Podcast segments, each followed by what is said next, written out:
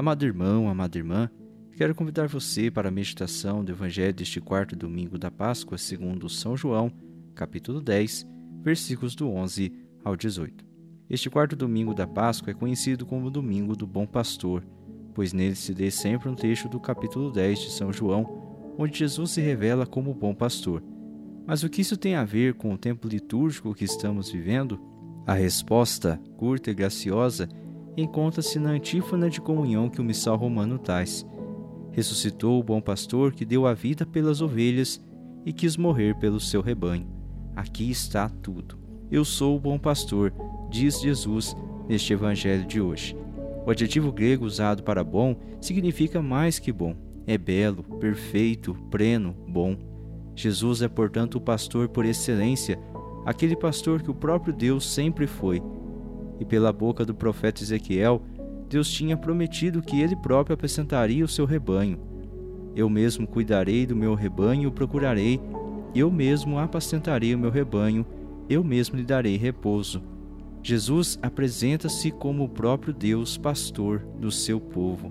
Jesus que vai mostrar a diferença neste evangelho ainda do pastor e do mercenário. O mercenário que é alguém que trabalha por dinheiro e este não se importa com as ovelhas, quando chega o perigo e as abandona. Mas o pastor não as abandona, e Jesus é o bom pastor que dá vida pelas suas ovelhas.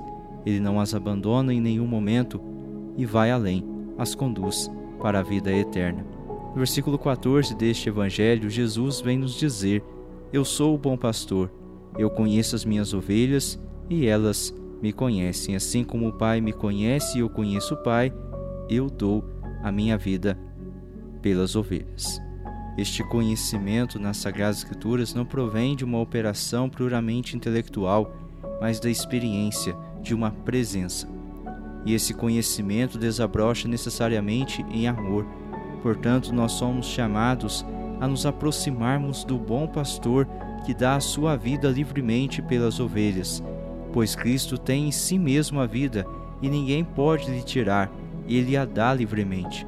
Vemos assim a serena majestade de Jesus, uma total liberdade diante da morte. Neste evangelho também Jesus diz que existem ainda muitas ovelhas que não são do seu redil e que a essas ele também deve conduzir. Jesus não deu a sua vida somente pelos judeus, mas por toda a humanidade. Este redil que Jesus menciona eram os judeus, que foram os primeiros, mas não os únicos na qual ele veio conduzir a vida. Essas muitas ovelhas são os pagãos e aqueles que viriam a crer no seu nome e segui-lo pelo testemunho dos apóstolos, testemunho que perdura até nos dias de hoje pelo anúncio da Igreja.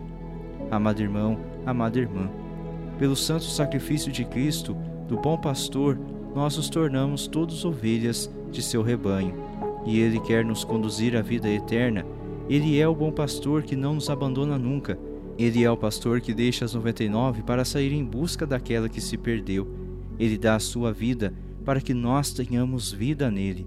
Que neste domingo do Bom Pastor você possa fazer essa experiência com o Senhor, ouvir a voz do pastor que te chama à vida, que quer te conduzir a esta vida nova, vida em plenitude. Que Deus abençoe você.